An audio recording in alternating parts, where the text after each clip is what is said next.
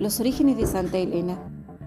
Al buscar los orígenes de nuestra ciudad, encontramos que tiene la particularidad que no fue fundada al estilo del damero español, donde primero se trazaba la plaza y a su alrededor se distribuían el asentamiento de las principales instituciones y se diseñaban cuadras cuadradas y un acto protocolar de fundación.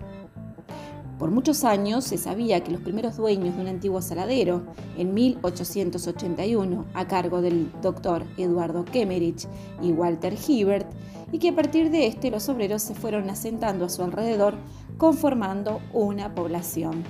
En la década de los años 70, descendientes de Norberto y Eustaquio de la Riestra acercan a los dueños del frigorífico Establecimientos Argentinos de Bobril Limitada un documento que es un contrato comercial entre Norberto y Eustaquio de la Riestra y don Federico González, quienes constituían una sociedad para instalar un saladero acto contractual que databa del 2 de octubre de 1871, llamada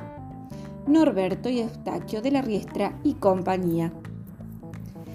Dicha acta expresa la conformación de un negocio de un saladero en terrenos de la propiedad de don Eustaquio de la Riestra, ubicado sobre el río Paraná, departamento La Paz, con un capital de 30 mil pesos fuertes, aportados en partes iguales, siendo responsable de la administración don Federico González, lugareño de la zona de La Paz.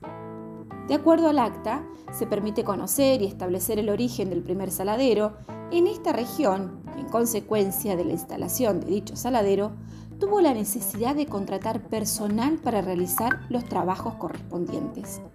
El primer grupo poblacional que vino a trabajar estuvo integrado por unas 400 a 500 personas, así lo expresaba el jefe político de La Paz, Plácido López, en un informe escrito que elevara al gobierno fechado el 1 de marzo de 1872.